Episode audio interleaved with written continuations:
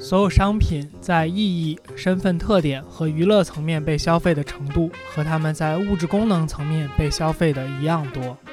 约翰·费克斯解读大众文化。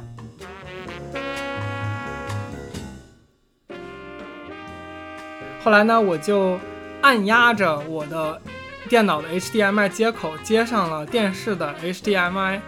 然后在接上电视的 HDMI 的时候，再把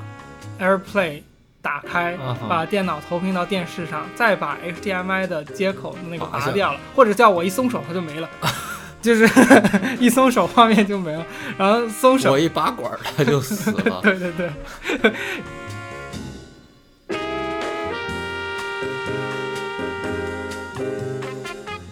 Hello，大家好，我是天宇杰基海 Jack。Hello，大家好，我是天宇风之谷书的大白。欢迎收听一个自由作者和一个创业者的话题电台天域兔 FM。你可以在 Apple Podcast、Spotify、Google Podcast、荔枝 FM、网易云音乐、喜马拉雅等泛用型播客客户端搜索“天域兔”拼音的天域和阿拉伯数字的二找到我们。本台的微博和推特账号现已上线，同样搜索“天域兔 FM” 可以找到我们。从最开始的一无所有。到人生的第一个三十万真的很不容易，后来慢慢到一百二十万、五百万、八百万，直到现在的一千两百万，逐渐对数字其实我已经麻木了。不管手机像素高低，拍出的相片都能承载一段回忆。我其实，在你说到一半的时候，就一直 意识到了这个事儿。你在瞄我的手机屏幕？去你的！不不不不不，我这个梗其实不是特别新鲜吧？是的，是的，是的，所以我想笑又不知道该不该笑。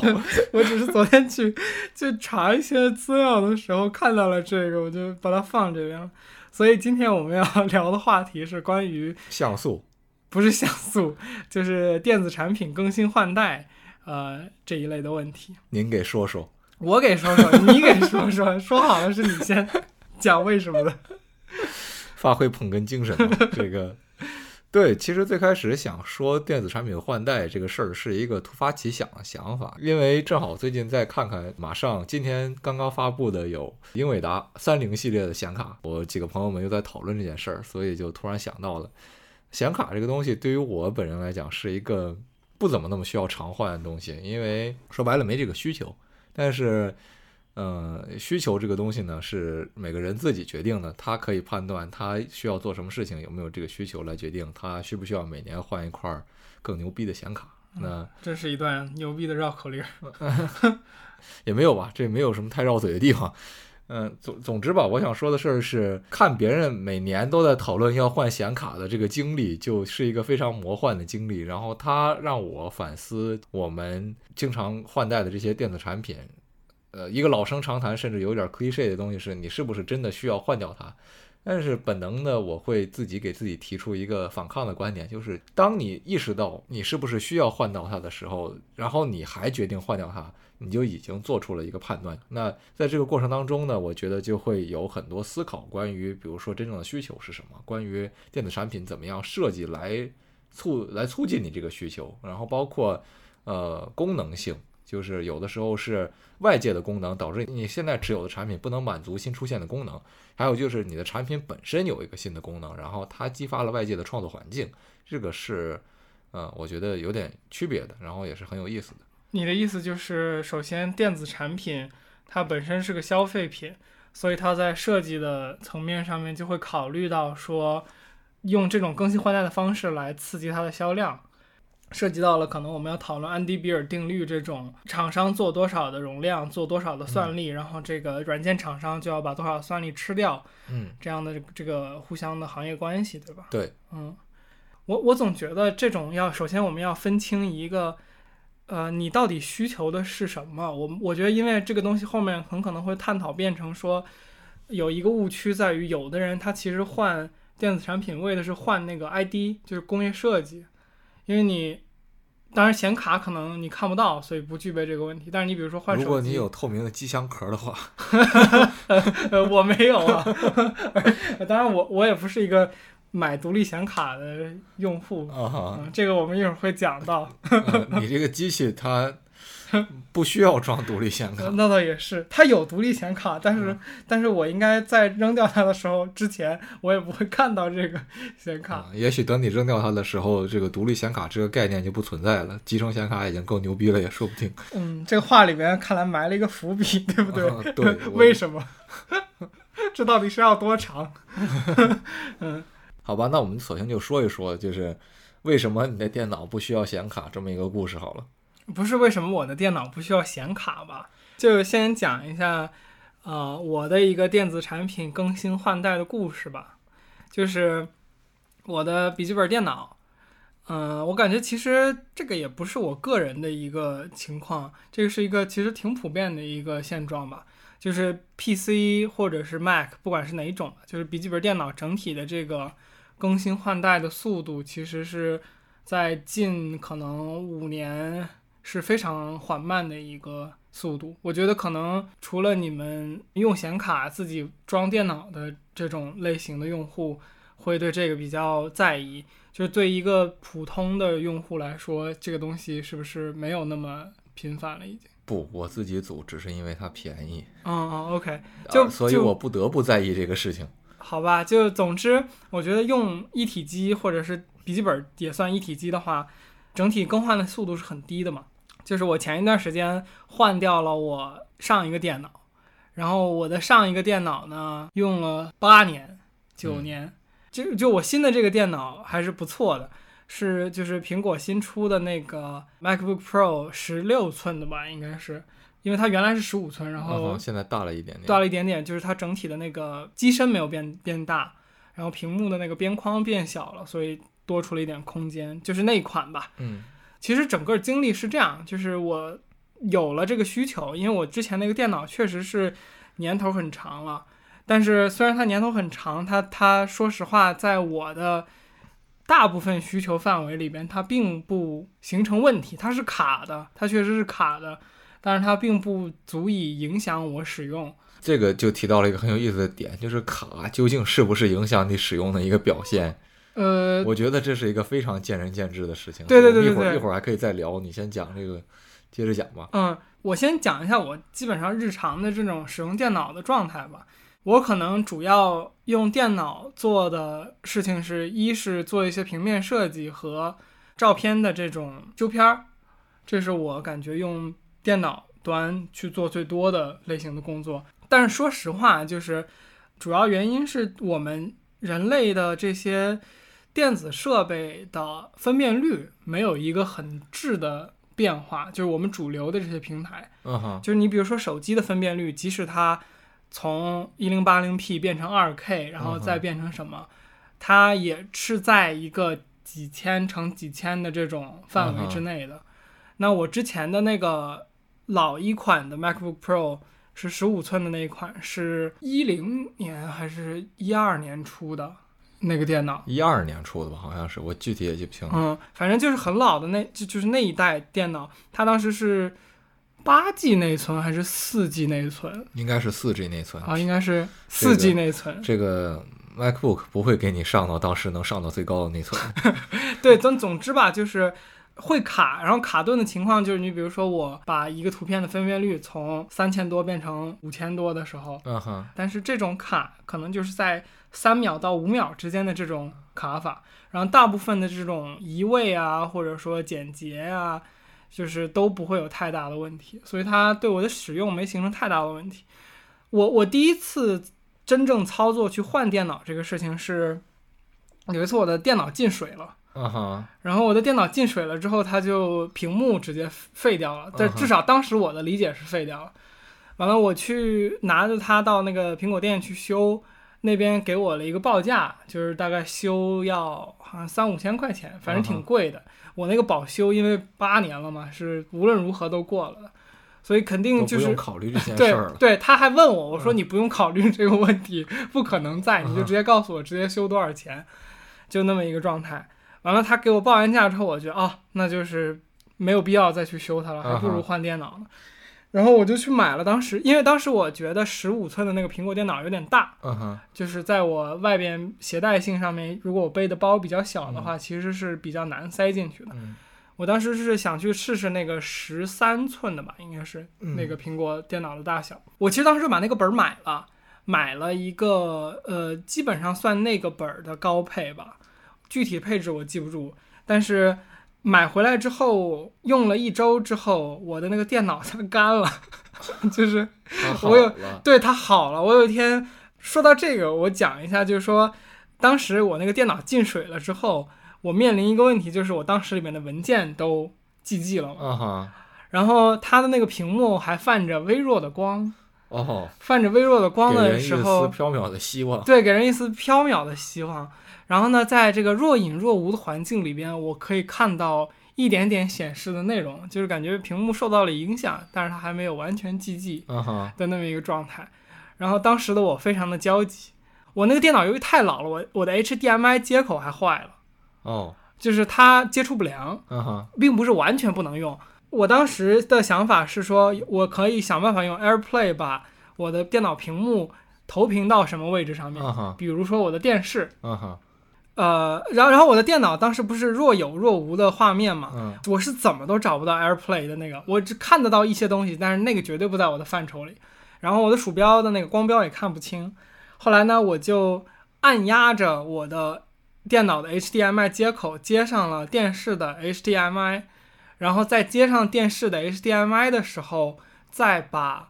AirPlay 打开，把电脑投屏到电视上，再把 HDMI 的接口的那个拔掉了，或者叫我一松手它就没了，就是一松手画面就没了，然后松手。我一拔管儿它就死了。对对对，然后看着电视，然后用着那个老一代比较小的那个触控板，嗯，把我的大部分文件备份到了网盘。这个是当时就是电脑进水之后的一系列经历。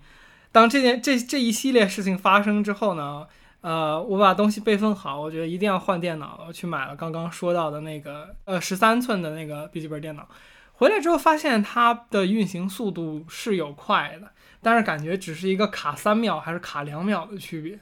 当时我也感觉就是这个笔记本就是八年下来没有什么长进，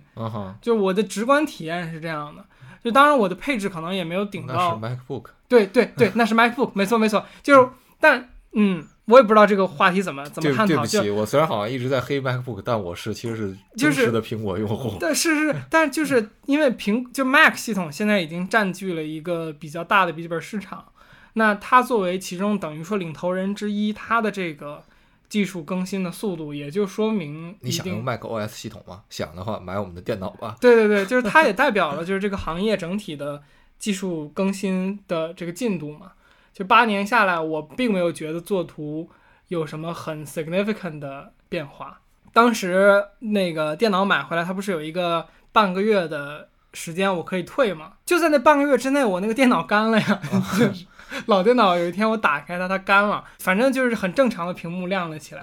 然后到今天为止，我那个老电脑都再也没有出过问题。啊，有一说一，质量确实挺好的。但是你还是给它换了。对我还是给它换了，因为呃，一是确实是卡了，二是我当时换那个十三寸的时候，我把它退了嘛，不是？我退的时候就想的就是我十三寸的这一款做下一次升级的时候，我再来更新。大概过了几个月的时间，就是十五寸的那款更新了。它更新确实是一个很大的更新，我就更加的期待说十三寸的下一次更新也是一个大升级。因为我想要那个便携性嘛，我就想再等一等，直到好像是三四个月前吧，嗯。出了新的那一款，然后那一款的更新是一个非常小的升级，也没有独立显卡，因为新的这款十六寸的是有独立显卡，它基本上的那款更新就在于，比如说把键盘的，呃，从碟式换成了这种新的剪刀脚，反正就是你敲击的键程变大了一点，就是一些比较呃细微的这种使用体验上面的差别。你说呃硬件的这些算力上面有没有变化？肯定有，但是也不是一个像是 iPad Pro 二零二零和 iPad Pro 二零一八这两个区别很大。这俩区别只有两个摄像头的区别，和这个从好像是二零一八款的那个芯片叫什么 A 十二嗯嗯，什么后面有个字母我忘了，哦，就那个什么 A 十二 Bionic 什么。呃，好像是，好，但总之，后来我看到那个十三寸的出来之后，我就去买了这个大的。然后等你到店里上来跟店员说，来给爷来一个最顶配的，我要用八年。对基本上是类似这么一个场景。这个后面的故事是这样的，就是我呃路过苹果店的时候，我就看过这个电脑的配置。就是如果你去苹果店的话，你会注意到，就它那个样机的左上角有一个展示它的机型、价格、名称的那么一个一个小的窗口。然后当时我就看到了，他说什么啊、多少多少起，嗯，多少多少风口，还反正就是类似有一个比较高配的是多少钱的。嗯然后我就有一个印象啊，这个电脑高配的三万多，大概是这么一个印象。我当时就想，如果我要用八年的话，我应该是去买那个高配。我突然想起来一个一个，据说是虽虽然虽然有点稍微跑题，东北人好像据说啊，据说东北朋友不要黑我，这个常说的一个话就是这东西全下来多少钱？什么叫据说全下来呢？就是他们经常好像会问，就是这个东西所有的配套的配件都搞下来，然后嗯大概是多少钱？然后我也不知道为什么这是一个据说很有东北特色的问法，但是我觉得还挺正常的。但是只是可能是隐性消费吧，就是你说这个机器多少钱，然后它最终给你配一堆东西，什么膜要钱，啊袋儿要钱，然后线要钱什么的。对我感觉买车可能会遇到这种问题。哦对，这个好像就是从买车那儿引申过来的一个梗。嗯嗯，作为一个曾经卖过车的人，这后面是最赚钱的，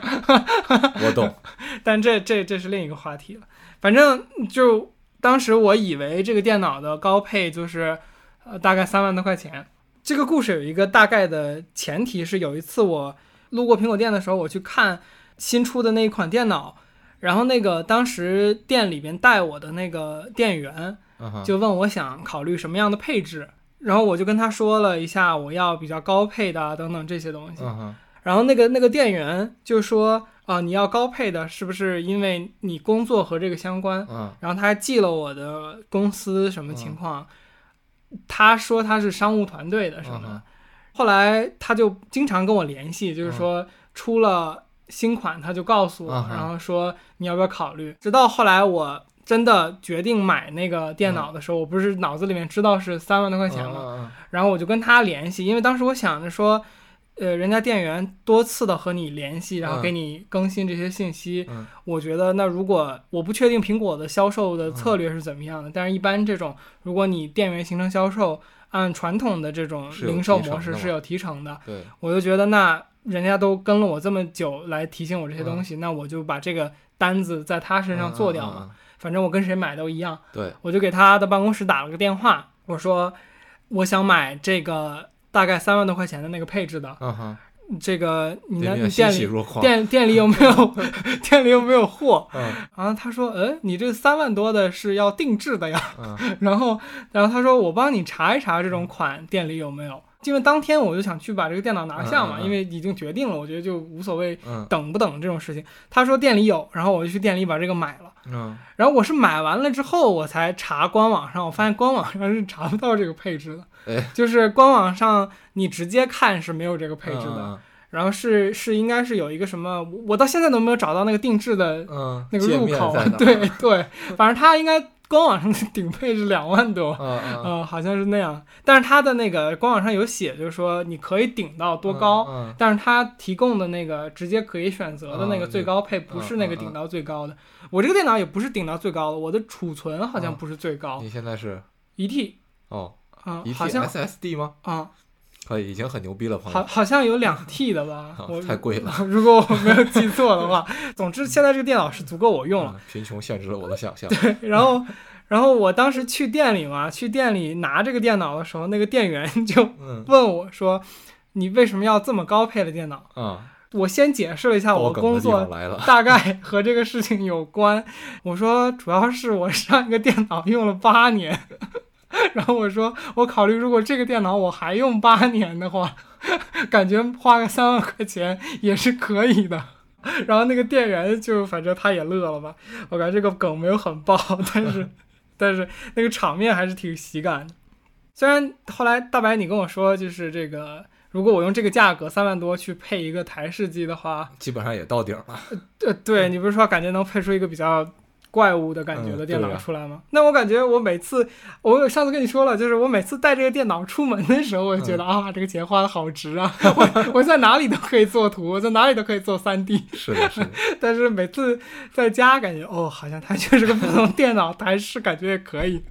是的，反正嗯，这个是我更新电脑的故事，嗯。但是呃，说实话，它给我也是没有我感觉它变化的那么快的，嗯就是嗯就是它不是一个可能八年前一万块钱的电脑和一个八年后三万三万块钱的电脑嗯应该有的这种差距。就至少我我在体验上面没感觉它是这种层面的区别，它是有绝对绝对是有变好，而且有变好很多的。嗯，它还有很多就是除了算力之外的变化嘛，嗯比如说屏幕的对。变好，然后音响的变好，对，都是有的。都是要钱的，但是它我觉得算力毕竟是在电脑里边是一个很重要的一个参数嘛，是的，它并没有给我带来那么大的变化上面嗯的感觉。那我觉得在这个位置我，我会之前跟你提过，就是我比较想在关于电子产品这个话题上面稍微多探讨一步的问题，就是我是怎么看待电子产品和我自己的关系的。嗯哼，就是我们应该都听过一个说法，就是说，呃，人生产出来的所有工具都是你身体的延伸，或者说就是你这个人这个组织的延伸。比如说你非常的，后现代的一种想法，比如说你的眼镜是你眼睛的延伸，嗯哼，呃，望远镜也是你眼睛的延伸。那比如说汽车嗯是你的体力、腿、脚的延伸，相机，然后手机这些东西可能是你呃眼加上记忆力的延伸。嗯，然后手机可能就是你脑的一个延伸，以及你甚至手机它就更复杂了，电脑也更复杂了，因为它里面包含这些通讯的功能嘛。嗯，那这些通讯的功能和这个联网的功能，使得这所谓的入口嘛，就你进入一个更大的信息库的一个入口，以及你很多就是交流系统的延伸，比如嘴，比如原来用信。当他接入一个互联网的时候，你和别人的交流就成了他的一个对所以你。的观点是大概类似于一种后人类的这样一种想法，就是当你有一个媒介来跟你做交互的时候，你可能就抛弃了一部分原本你的形体对你的局限，然后成为了一种就是和信息作为呃交互，然后通过信息来这个界定自己变得更模糊的这样一种存在。嗯、模糊不模糊？我这个问题我没有想嗯清。我觉得可能甚至是你的边界，就你之前可能不会注意到你的这些功能，对，你现在反而有这个电子产品作为一个客观的尺度，你更注意自己的边界在哪里吧。我我的刚刚想表达的点就是，我其实看待一个电子产品的重要性，和甚至说更新不更新它，我看我我觉得可以有这么一个思路去理解，就是它提升的是你哪一块的功能，它提升你那一块的功能，影不影响你一些技能上面的东西。我给你举一个例子，就是比如说我买一辆这个奥拓，你买一辆法拉利。嗯，我们绝对是有区别的，你可能跑得比我快，但是有但是哦，对对对，你不会开车，完了，但是但但假设你会开车，嗯 你买辆法拉利，我买辆奥拓，你的你是能开得比我快，但是现实情况是有限速嘛，等等这些东西，所以最终下来，我可能出行速度没有那么快，但是和你达到的效果对我这个肢体的延伸其实是差不多的。如果你从这个角度考虑的话，这两个设备对你这个功能性的提升没有那么高，但是你比如说，我用的是一个老诺基亚，而你用的是一个比如说最新款的华为或者苹果，那我认为这个东西对我们的延伸是有很大的区别的。嗯你比如说我的电我的那款手机是看不了视频的，或者说我的那款手机是这个假设连不了四 G、五 G 网络我觉得这个就直接对我和这个社会连接产生了很大的影响。那比如我们到现在，这个手机甚至已经变成了一个，呃，可以用来工作的一个计算终端嘛。嗯哼，那它作为这么一个角色，我我就会认为手机的更新和用就是算力更强的手机这个事情是比较重要的，因为你很多业务如果你要在手机上处理的话，对，甚至你你就单纯去看你花在手机上的时间。我们现在如果用苹果手机的话，都有那个每周的那个对 screen time 总屏幕时间总结嘛。我甚至多的时候一天要到六六个小时、八个小时那么多这是多的吗？啊，这是这不是多的吗？我不知道，我好像经常 average 是九小时。啊，那你有点危险啊，朋友。那你比我更更 cyber 一点。好吧好吧，但是就是你你理解我的意思，嗯就是我觉得它对我功能的完善更产生一些核心的作用。嗯，那我觉得这种电子产品，你为它去花钱买更好的的意义就更大。对，那你像电脑，可能我就是由于这两年开始做我自己的这个公司，我可能前面六年都不太用这个电脑这个终端处理太多问题的。我会摄影，我会修图，但是这个的就是轻度使用嘛。嗯那我其实另外一个换电脑的主要原因是。我这两年做公司之后，很多这个广告创意的东西、嗯视频上面的，甚至一些公司要做的 3D 的东西，我现在也会做。那这个在工作上面的要求和需求，使得老一个电脑对我能力的延展不不足以达到我现在工作的要求了。对那我就需要去更新，这个设备来达到这个这个我客观环境所需要的、那这个这个概念本身就非常有趣啊，这是一个非常虽然后现代这个词我已经说了两三次了，但是你确实你放到一个稍微更久远一点的年代来考虑这件事情，你不可能通过一个呃生产力工具的迅速迭代来满足不一样的功能，就是比如说。都不用说，你在最原始的，比如说那种石器时代，或者说简单的一些金属工具，这个锯子和那个工锯子好不好，完全取决于制造的人他的水平怎么样。当你这个东西用的差不多的时候，你买一个顶多是跟原来最好的那个差不多，而不至于像你现在这种。甚至我们再往再往后说一点，等到了这个上个世纪，上个世纪初，可能你人们还是比如说电话，你的电话坏了会换一个电话，可能造型不一样，甚至都是那种。滚轮拨号的，还没有那种按键那个电话的那个，就是固固定电话。这现在、现在需要固定电话的人已经很少了，我家里已经几乎不用了，就是一接到电话就知道，基本基本上就是什么居委会来找你了这种事儿。然后 对，呃，然后你刚才说到一个很有趣的点，我觉得就稍微回到之前那个买电脑的一个话题吧，就是说。当你电脑坏了，然后你说我要修它，发现修它需要好几千块钱，然后我就觉得好算了吧。然后这是一个很有意思的地方，就是你的功能性其实是在你心里是有一个价格价格的，对，就是所以就比如说当比如说你要买一个新的电脑，然后你不想买它的时候，其实是意味着它相较于你现在这个产品多出来这部分功能，你觉得它不值得这个价钱。然后一旦你的设备坏了，然后带来一个新的这个成本之后，你的那个天平就变化了。这一点我觉得，就像我刚才说的前一个部分，就是我们功能的价值和这个我们生活中当当中应用的场景，会随着现在时代背景的高速变化而产生一定的变化。所以它可能在某一个时点，突然就像就像你说的，你开始办公司了，你对于什么东西是是有用的的这个这个想法完全变了，它就导致你需要购进新的产品了。那。呃，我其实想说的一个点在于，就是是不是有的产品的功能是，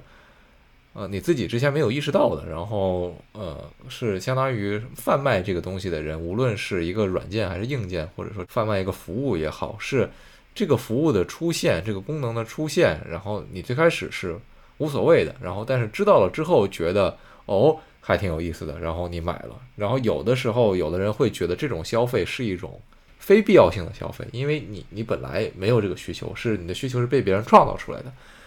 但是我觉得也不一定真的是这样，就是因为你永远处在一个封闭的状态当中，你的需求就这么多的话，那其实人现在我们大多数的人连工作都不需要，因为你只要好好的吃个饭，就是领个低保，然后怎么样，你不需要电视，不需要和外界接触的话，你就没有什么别的需求。当然这个有点极端，除了你的这个所谓基本需求。我觉得所有的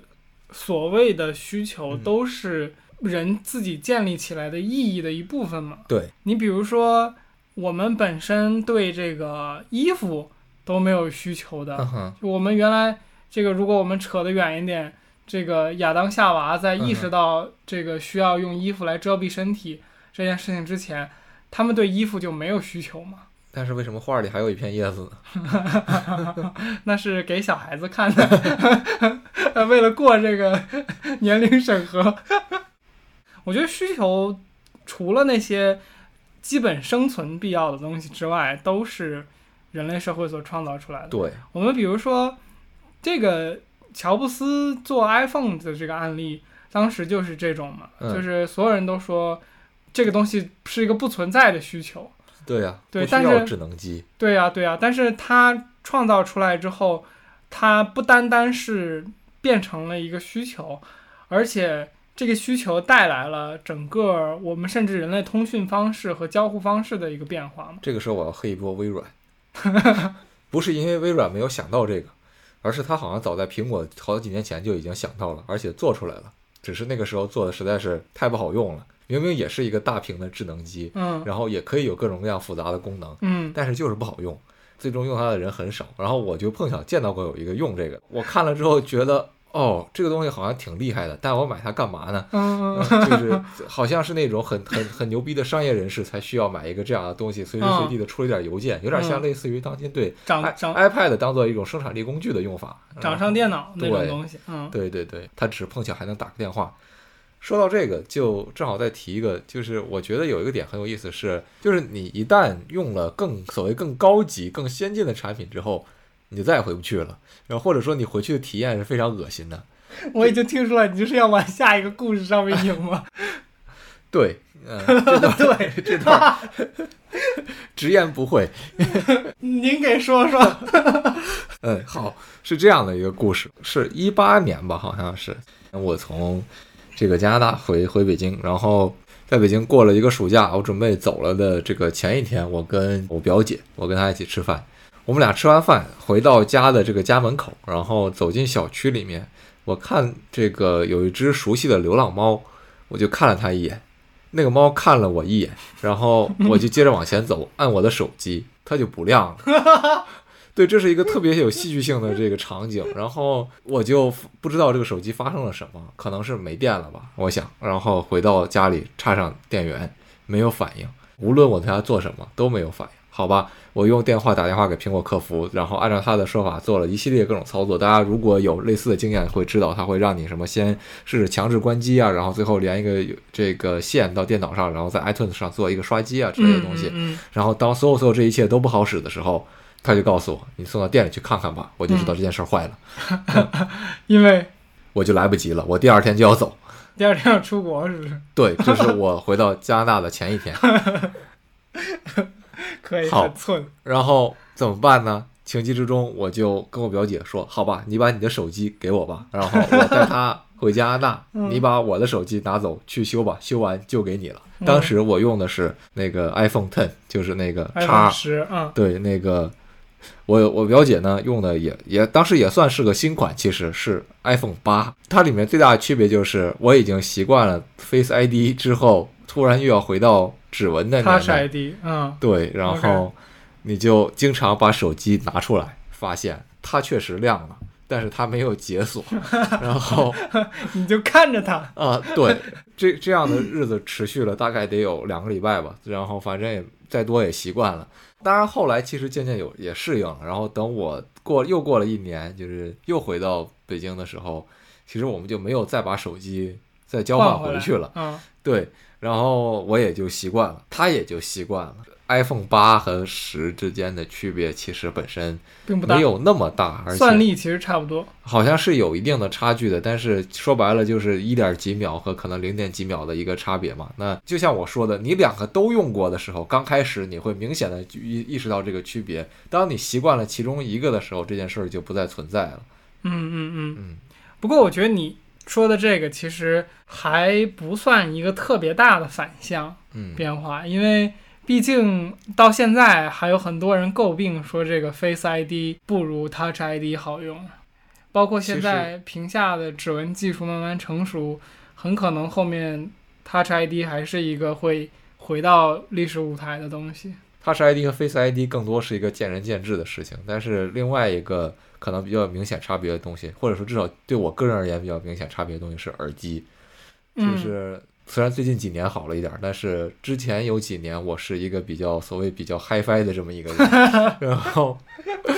对，然后你就发现你的耳机呃只能往上走，很难的往下走，就是因为我是一个比较健忘的人。我经常把耳机就搞没了，然后搞没了的时候呢，我的预算就基本上会维持在前一个耳机再往上来点儿的这么一个水平。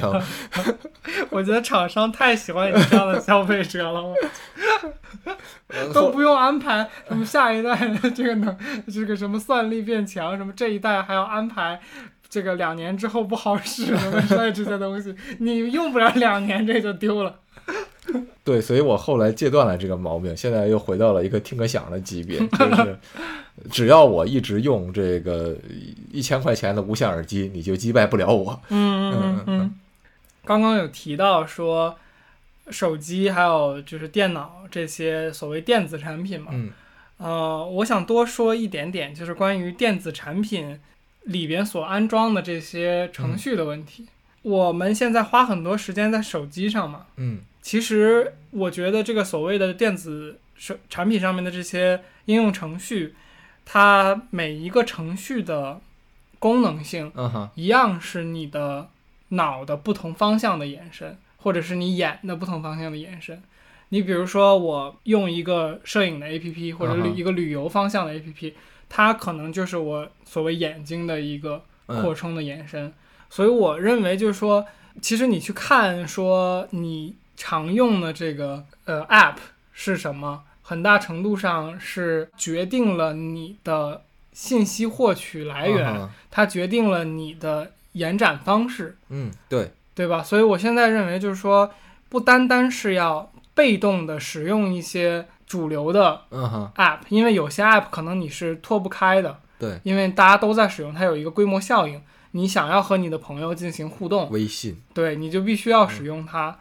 但是除此之外的一些 App，嗯哼，我觉得大家慢慢进入了一种自动驾驶的状态，嗯哼，就是你会慢慢习惯使用一些 App 之后，你就不动了，你就一直使用那些 App。对，而且你比如说微博来举例，你现在微博上面所关注的人，可能是你五年、八年、十年、十二年前。刚下载微博的时候关注的人，拿我自己来举例，我可能是去年前年才开始有这个意识，但是在去年前年之前，我可能用微博的时候，很大一个比例，我看的人还是我八年前、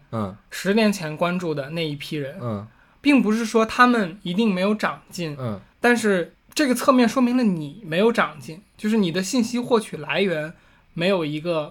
跳脱，或者是没有一个变化。我我不觉得，比如我八年前看路透社，现在还看路透社是一个什么问题？当然，当然，当然。但是我八年前看冷笑话精，当然我不不不是说这个账号有问题啊，就是我八年可能关关注了冷笑话精选，但是我觉得我今天的时间不应该花在这个上面。你你懂我那种意思吧？明白。就是其实嗯，就是你有时候使用手机的时候，如果你进入了自动驾驶模式，你是有一个。Pattern 的，就是打开手机，比如说刷一下朋友圈，然后再去刷一下微博，就是你知道这个，这整个下来，基本上在如果你不去主动的决定你获取信息的来源是什么的话，你后日后那些就是被动进入一个自动驾驶模式之后所获取信息的来源，你这个跃跃欲试的表情，你到底想说啥呀？哇塞，我这边说边虚啊，哥。观众朋友们，有没有画面感？就问有没有画面感？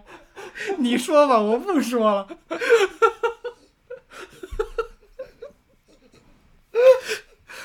史上最长 NG 现场，我觉得这段很搞笑。我其实是想说，不点名的艾特某一个我们俩的共同好友，在他找到女朋友之前，可以一刷微博刷一天。我说这是谁？可以，好吧，就这么个梗啊！就这么就为了这么句话，我我们 NG 这么半天，行吧？好吧，好吧，回来，回来，回来。就总之是，我觉得呃，大家要有意识，就是包括你我，我觉得就是我们由于使用就是电子设备已经有很长时间了，那你势必会对一些东西产生路径依赖和习惯。嗯。我觉得人要有意识，就是你已经进入了一个自动驾驶状态的时候，你要审视这个状态对不对。你比如说，我现在的状态，在我意识到这一套东西之后，我就经常会把微博删掉，就是因为我觉得我的微博的这个关注列表已经、已经乱了，就是我很难再把那几百个人重新再，因为那会花很多时间重新去整理一下。但是微博还有它的存在意义，对，因为你有时候，比如说知道了某一个新的这个、嗯呃呃公众人物，你想要去看一下他的微博，或者是比如说啊、某一个热搜，确实你想了解一下，你要去微博上面的热搜是一个很这个通用的一个嗯搜索渠道嘛，对。对吧？那这种时候，我会把微博下回来，嗯，然后把它看完之后再删了。再删了。对，这就和我之前在我们第一期说的时候，就面对抖音的方式是一样。嗯，对，然后我可能现在呃更多的我觉得如果有人能把微信用到这个境界，才是真正厉害的人。等我想要联系一个人的时候，我把微信下回来，呃我觉得他说完话，我再把微信删了。那你怎么？那你只能跟人说话，人家不能跟你说话，对不对？你够厉害的。没有，我我跟你我跟你说过，我把朋友圈关过半年吗？嗯啊，嗯，你知道这个事情？我知道。说实话，没有任何影响啊哈，啊。这个我我觉得这就讲完了，对，这就讲完了，没有任何影响，非常清静，真的没有任何影响。嗯，我半年之后打开，是因为我觉得就是，毕竟要做生意嘛，就是啊对，有合作伙伴，你还是要呃出现在大家的视野里边的，要不然会被忘记。很多人社交都是被迫的。对对对对对，是这样的，是这样的，所以就嗯，朋友圈关掉其实是挺爽的一个事情，并不会造成什么问题。呃，所以最终总结吧，就是就刚刚这一个话题，嗯，我会认为说，每一段时间重新审视自己的电子设备上面的嗯。信息源和电子设备上面所使用的这些应用程序是挺重要的一个事情。就往往你被呃时代所落下，也是有这一层的原因的，因为你是很老的一批，一个说不出小红书的直男。对你是一个很老的这个设备的用户，你习惯了很多东西。对，其实适应新东西和新环境是需要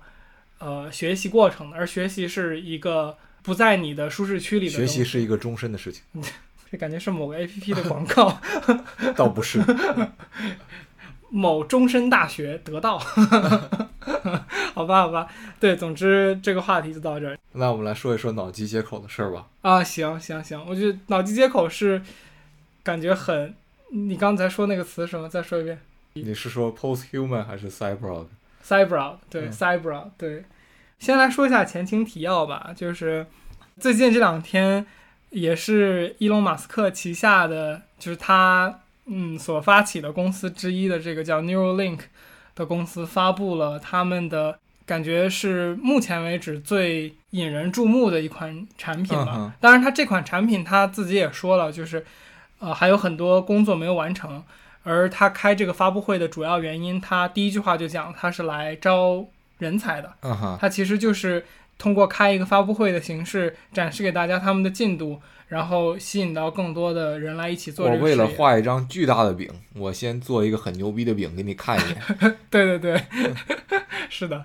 呃，然后这个发布会简短截说，就是他发布了一个大概硬币大小的一个类似监测仪一样的东西，然后它上面有很多小的这种，你可以叫触点吧。然后这个触点是和你的呃大脑应该是皮层这种深度的、呃神经去进行一个探测，这个是需要做一个脑部的手术来完成的。它是把这个硬币大小的仪器替换掉你头骨的一部分，嗯这样听起这样讲听起来就很可怕了。但是它它在这个展示过程中的这个用语没有上来就这么直白吧？嗯相对来说吧，他还是挺直白的一个人。但是相对来说吧，他把这个东西形容成一个在你我我中国话一点，就是一个在你脑袋上的小米手环。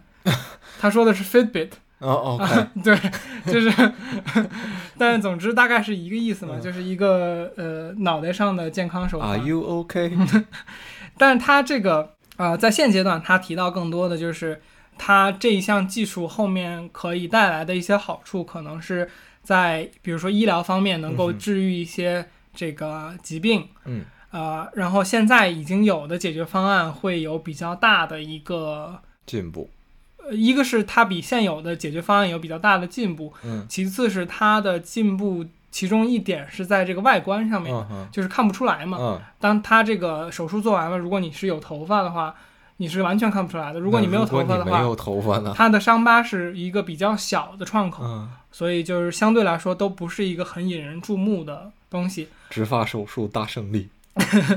然后它的发布会过程中，呃，展示了三只猪，嗯，然后这三只猪分别是没有这个植入它这个 Neuralink 芯片的，植入了，然后并且把这个 Neuralink 芯片就是拿掉了，嗯。就是它为了证明的是说这件事情是可逆的，嗯。然后并且还有一个猪是头脑内植入了这个芯片的这个猪，然后它这个植入了芯片的猪就可以当时在屏幕上面实时看到，当它比如说嗅一些东西的时候，它的神经的那些触点的监测就相应的来说有相应的反应，就会比如说在那个图表上面有一个向上的上扬的曲线，就总之是展示了这个东西监测的一个有效性嘛。嗯哼，但我并没有想探讨，就是说这个具体的产品啊，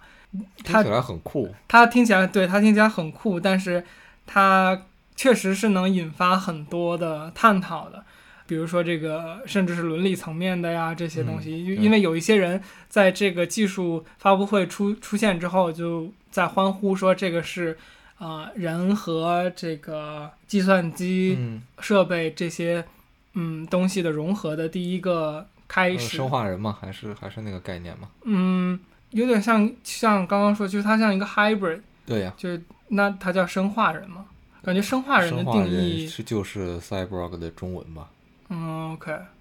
应该是。因因为我感觉是在我的语境里面，嗯生化人像是一个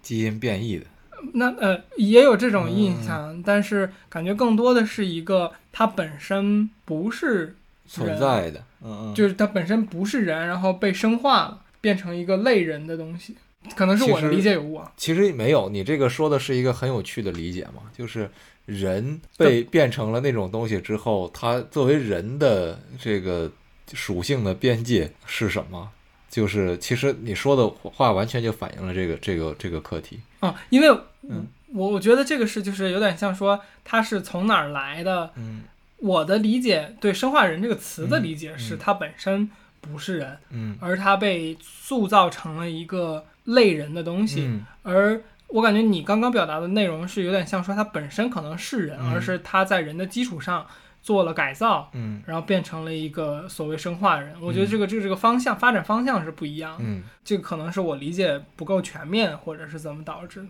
其实也可，我觉得有相通之处吧。你可以把那个脑机芯片理解为原本不是人那个部分，嗯，它被接到了一个物体上，啊它被接到了你身上，然后你们一起变成了一个生化人。就是你的哦，这个其实我就是你还有百分之多少是人嗯的这个界限，其实可能是后面界定你到底是人还是像你说的，比如说生化人，还是一个新的物种的这么一个边界。如果用百分比来判断的话，它可能是一种方式。这个好像是我之前在哪里听到。说说到这个，我其我实觉得这个挺荒唐的，说实话。嗯嗯，倒是也确实，嗯就可能百分比不是一个好的计量方法。对，我也好奇，就是研究，就像你说这个 cyber，、嗯因为我感觉如果把它翻译成中文就有点奇怪了，嗯因为你你你的导师应该研究的是这类的文学吧？还是啊，就是因为听起来好像你你导师是研究生化人的，这这事儿好像不太对，就感觉是个生物学家，对不对？不是显然是 Elon Musk 需要那类人，对对对，对啊，所以所以他研究的是文学，呃，或者叫反流行文化作品吧。嗯因为对电影什么的这些，当然如果你用英文来讲，这都叫 text，所以就没问题。嗯嗯嗯嗯都是文本，对，都是文本。都是文本。OK，、嗯那我就不往下问了。嗯 那他要是研究这些，我感觉可以可以多盘问你一下，到底在干什么？你看我是什么专业，对吧？好吧，好吧。那总之我，这个话题里边呃联系到我们刚刚说的电子产品更新换代。对，就是这个东西你，你该怎么换代呢？你去医院做一个手术，把老的晶片芯片拿下来，然后把新的芯片安上，应该就是这样。啊就是他其实，在发布会里边，应该是问答环节还是他主说的环节，我忘了。其实就有提到这一个部分，嗯哼，就是说这个芯片他们在设计的时候，或者说这个手术在操作的时候，他们就会考虑这个东西的更新换代的问题。因为我其实今天早上听播客的时候，嗯听那个，如果大家知道有一个就是很有名的。呃，YouTube 的 Tech 博主，呃，技术类的博主叫 Unbox Therapy，、最早是做开箱类视频的吧，后面就是变成就是泛科技领域的这个博主。就他有一个播客的子节目叫嗯 Lou Later，、然后这个节目里边他就有提到这个事件，然后它里边提供了一个信息，是有一个神经科学类的教授嗯。有提到说，就是 Elon 他们现在在做的这个新发布的这一代芯片，其实并不是现在神经科学研究的前端，就是不是最前端的一个技术，而是已经不是那么新的一个东西了。但是当然，就是你如果你听伊朗的这个说辞的话，其实它已经比现有的商业方案已经是可能是十倍、百倍的一个一个啊更新。商业和学术毕竟是有对对对对对的对对。但是就总之吧，嗯这个其实我反映出来的一个问题就是，这个东西势必要面临就是它后面有更新换代的问题。对，嗯，而这就比较有有意思了，就是说，呃，那如果我们是往这个方向发展的话，我们后面换手机的方式，就是我们换手机是去医院换，你懂我的意思吗？就是就大概是那种感觉，你知道吗？嗯，就比如说这个东西后面变成了一个呃双向这个可以或读写或者以后你的路边看到的移动联通营业厅就变成了医院，啊，对对，它有一个机器可以开脑在路边，嗯对，这个就就就很街边儿街边摊儿。对街边摊儿给你给你的这个呃脑机植发，就跟现在贴膜一样 植发等于贴膜，啊，对可。以可以很有啊想，象力。其实就说到换代这个问题嘛，回到我们的主题一点，就是如果如果虽然我本身不太喜欢阴谋论吧，如果你想的就是阴谋论一点的话，当你接了脑机接口，你不确定商业版本说说给你的功能是这里面所具有的全部功能，对吗？嗯嗯嗯嗯嗯，那这样的话，你再回想换代的问题的话，那呃换代谁来谁来替你做这个决策？谁来知道你的需求是什么？就是换代这个决策到底是你做的还是嗯芯片做的？对，然后甚至 因为之前我们说这个，根据 Elon Musk 说的，这个过程是一个可逆的过程。但真正假设你已经曾经植入过一个芯片，当你把芯片拔下来的时候，你还是你回到了原来作为人一个完整的人的身份嘛？我们且先不说你失去那块头骨和头发和 这些问题，呃，和和和可能的后遗症。我们假设他没有后遗症，但就是你这个体验，一一旦有过这个体验，你还回不回得去？对，我我觉得这种东西都是所谓回不去的。嗯，你就好像现在人离了电，你怎么过？其实你甚至都已经不具备那个生存能力了。前几天它只是电，现在还没有，就是没有让你感觉融入到你的身体里边，所以你没有那种。就是不吓人吧？目前为止，它可能对于一百年前的人来说很吓人，但是对于我们来说，这东西并不吓人。前前几天我在跟家里人打麻将的时候，正当我要胡牌的时候，突然停电了。然后我们的那个自动麻将桌突和周围的一切就突然遁入了黑暗之中。然后我们最终举着两个手电筒，艰难的打把那 把也打完了，不，我们甚至还又打了一个小时。可以瘾够大。呃，不啊，你你不是瘾够大的问题，你你说说没电了，你还能干什么别的事儿呢？啊，也对，这个还挺有意思的，啊对呀、反而变成了一个唯一的选项。对呀、嗯，OK，、好吧。所以所以确实像你说的，我们的生活是回不去的。你的产品，你用的电子设备其实也是，虽然有点强行点题吧，就是、就是嗯。就是不是说或者你绝对你很少主动的想要去回到原来的状对，态，就是这意思，嗯。就是你不是绝对的回不去，嗯。是可逆的，嗯就是物理或者说操作层面上对。是可逆的，但是在这个现在的体系环境下，它这种可逆性对于你一个理性个体来说，可能最终不是一个选择。对就你没法儿做这个选择，或者说对于绝大部分还想和这个社会进行协作的个体来说，对，它就不是一个可做的选择。是的，嗯但毕竟现在我感觉脑机接口这一个产品的发布还没有到这个问题，因为毕竟我觉得它目前还感觉更像是一个就是单向的一个读取性的东西。回想一下大家第一次见到电报时候的样子吧。我没经历过，我也没有，那你回想个毛啊！怎么回想？你个历史学家，回想不了。回想不了。OK，回想一下我们刚刚见到防火墙时候的样子吧。那会儿好像还有点小。你你你的概念深吗？啊、我老上网冲浪家了。可以可以可以可以，好吧。那你是经就是你有印象这件事儿，就是从没从无到有。对呀、哦，什么感觉？这这是不能聊的话题很？不爽，很不爽。很不爽。好吧好吧，就是就是现在的人可能不知道了，就是如果年龄比我再大一点儿的这个听众可能会知道，曾经有一种神奇的网站，百度、Google 二合一，我忘了它的名字是什么了，但是反正你在那个浏览器里，你在那个网站上搜一个话题，搜一个关键词。它会像一个分屏一样，同时给你展示百度和 Google 搜搜出来的不同的东西。虽然那个时候就百度的不靠谱已经初见端倪了吧，但是 你好歹还有 Google 可看。我感觉这个黑百度已经变成了一个政治正确，就像开关灯一样，路过你就想摁一下那个按钮的感觉了。我妈呀，这公司真惨！哎，这两天是不是还有人在百度面试？就今天 就今哦，不对，明天，对不起，哎，好吧，我们不要跑题。没事儿，百度还不一定吸得要他们呢。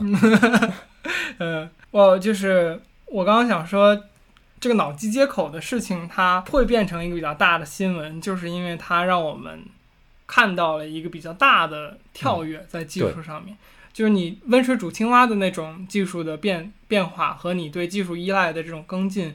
是不太容易被我们所太大的体会到了。你已经呃对一些小的技术跟进，在我们技术变化如此快的一个社会下面，你已经不太去抗拒这些东西。我觉得是跟价格有关系吧。我我的第一个手机是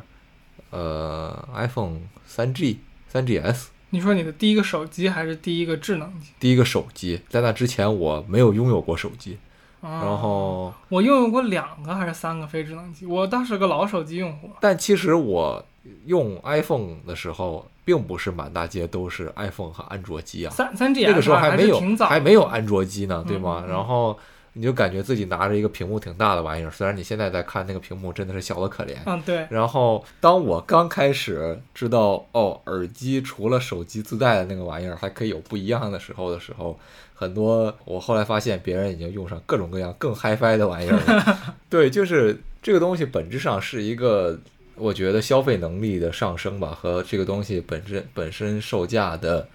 呃，一个不更普及化的一点一一一点，就是说不是说这个产品本身吧，而是就像现在的智能机，一千块钱的智能机也有，但像当年那个所有的手机基本都在一千多块钱，然后你非要花四千块钱买一个 iPhone 的时代，虽然现在也会经常被人诟病吧，就是现在大量的安卓机用户也还诟病着这个花几千块钱，因为当然现在 iPhone 的售价比原来贵得多了。来买一个 iPhone 的这个这个用户，但是嗯，其实大家用的都是智能机，那这个这个的区别就已经不再是一个非智能机和智能机的区别了，而是一个单纯的价格上的区别，或者说其他功能性上的区别。但其实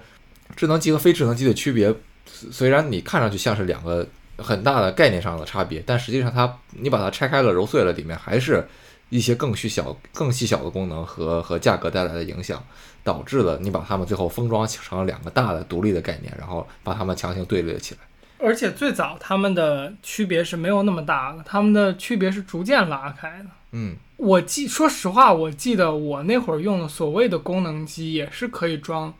App 的，所以其实中功能机和智能机的这个边界是在什么呀？是联网吗？还是我记得我手机也能联网？对，这本身就是就是我所谓的我手机，就是说我那会儿用的功功能机分类的手机，所以其实联网就不叫手机了。不是我说的是连就是什么无线嗯和三四 G 那种，嗯我感觉这个边界其实不是特别清晰的。嗯，呃，不，还是能不能用三 G 网，当时可能就是一个边界。嗯嗯，，OK，那所以产品换代最终可能会引申到一个话题，就是就是所谓的数据霸权一样的东西。那呃，比如说你出门需要扫一个健康宝，这个东西对于我们这些现在大多数的人来说是一个很容易的事情。你无论在呃所谓几线城市都会有手机，然后来来做这样一个事情。但是同样的，无论你在几线城市，都会有可能还没有需要这些手机的中老年人存在。然后当他们的出行成为一种必要的时候，就会遇到一些限制。我突然意识到一个问题，嗯我姥姥肯定不会用支付宝跟微信扫健康宝，嗯，那她是怎么进各种地方？这是一个回去可以了解一下内容。对啊，我觉得这事儿挺有趣的，我没有，我都没有意识到，你不说这个问题，好像因为我们确实把这个事儿没太当太理所个事儿，当然了，对，对，没想过这部分，嗯。如果不会或者没用呢？我们收集的数据是可多可少的，就是我，因为我前一段在跟你在上海嘛，然后顺便一提，我们俩现在都在北京了。那个我看什么坐地铁，甚至都需要扫码登记一下，虽然从来没有人登记过。然后包括今天的早些时候，我们俩在录这期节目之前，到超市买了点东西，然后其实超市那个进门也还是甚至需要登记身份证，但是也从来没有人在登记了。就是说，我给他看了一下健康宝，嗯，嗯，我连给健康宝他看都没没看，直接走了进去。但是在疫情最严重的时候，你是不可能这样做的。当然，当然，当然，有人说疫情最严重的时候，老年人为什么要出门？有的时候事情不是你想的那么简单的。老年人，嗯你有各种各样的理由，有各种各样的理由需要出门，都而且这是他的人权吧，这是他的权利啊，对呀，对呀，这就是 一个、危险的边界了。好吧，好吧，嗯嗯，我觉得这个还好吧，就是我觉得这这又不是某一个官方的态度，这只是一就是有一部分人吧，可能这部分人涉及到，但是也可能不嘛，就是我觉得这个问题倒不是很危险。但你刚刚说的其实就是这个电子产品更新换代的时候，呃，不管这是更新换代是好事还是坏事，可能有一部分人会被排除在这个进程的外面。对，嗯，这或许是一种必然吧，只是因为我们这个时代的变化确实是比较大，太快了。太快了，太嗯大了。就像我们经常说，每隔十岁就隔了一代人嗯。这种，其实我们不断的用几零后、几零后来嗯、描述这些人，其实可能原来十年的这个岁数并没有那么大的一个差别，大家的经历的过程是差不多的。嗯，但是现在你可能差十岁经历的这个整体生长的环境是完全不一样的，对和你周遭的这些呃设备和技术的这个演进的阶段是完全不一样的。但是，总之，我觉得这个是对于除了你自己之外的人来说，是一个每个时代都在发生的事情。是的，但是对于我们自己，其实我觉得这个回到了我刚才说的那个，就是如果你依然想和社会发生嗯协作关系，并且在这整个体系里边，不管是享受红利也好，享受这个带来的便利也好，还是在这个社会的发展中继续保留你在这个大环境中能够做事情的一员的这个角色也好，你确实是要比较主动的去做一些动作的。因为我刚才说白了，就是你很多时候在日常生活中，你对电子产品和呃包括电子产品之内装的应用程序，你是一种自动驾驶的状态。嗯但是你每过一段时间，或许需要一个节点嗯来主动的跟进你自己所接触的这些东西。你比如说，我今天打算去下一个拼多多，我到嗯目前为止没用过拼多多。我也没有用过。我今天中午跟我爸还有我嗯爸一个朋友吃饭，我们就聊起来，就是拼多多现在其实并不是说一定是一个所谓的差品的平台，嗯而是它占据了物美价廉的那个、怎么讲低价品的那一个细分市场，嗯。所以它并不代表说一定就质量不好，嗯只是它所占的细分是低价产品的那个嗯。细分。所以，那我认为我我我也是有一些东西可以买低价产品的嘛，对呀、就所有人都可以有这个需求的。嗯。所以呢，我觉得 OK，我我应该去看一看拼多多，对吧？当然，就是并不代表说拼多多只是年轻人在用，我看很多就是比较长的人也在用拼多多。但是我想表达的总观点就是，我我觉得是需要比较刻意的给自己有这种更替嗯，信息，包括设备，包括这个呃就是，软件虽然老的也可以，但偶尔尝试一下新的也不坏，或许有新的不一样的体会。是的，是的，嗯就是如果你不用新的，嗯那个后果是很多时代的语境你就不在那个语境里，甚至还可以做一个对我们第一期的 callback。你用同一个软件用的越多，它的算法对你的掌握就越娴熟。嗯嗯嗯，当然这个并可以是好事，也可以是嗯坏事了。我觉得就是始终吧，尝试这些新的东西，来对自己有一个比较主动的鞭策，我觉得是一个有必要的事情，尤其是在变化很快的这种嗯，环境之是的下，。是的。嗯，好的，好的，那我们今天的主要话题就在这里结束了。其实我们本身准备的东西比这个还要再多一些，但是我们意外的前面这几个话题，扯得有点太远了。呃，但是也还好吧，展开了就是，我觉得嗯展开了其实是我比较喜欢的一个状态。嗯嗯，好吧，从最开始的一无所有到人生的第一个三十万啊，这不是我们结束的口播。好吧，结束的口播和开头一样啊，朋友们，欢迎收听一个 我来读一遍试试。好吧，那今天有请大白来读我们的结束口播。欢迎收听一个自由作者和一个创业者的话题电台天娱兔 FM。你可以在 Apple Podcast、Spotify、Google Podcast、荔枝 FM、网易云音乐、喜马拉雅等泛用性播客客户端搜索“天娱兔”，拼音的天娱和阿拉伯数字的二找到我们。本台的微博和推特账号现已上线，同样搜索“天娱兔 FM” 就可以呃看到我们的更新的进度。好，谢谢大家，就到这里。嗯，还加了点私货，好吧，拜拜，我是天宇，我是天宇，再见。拜拜。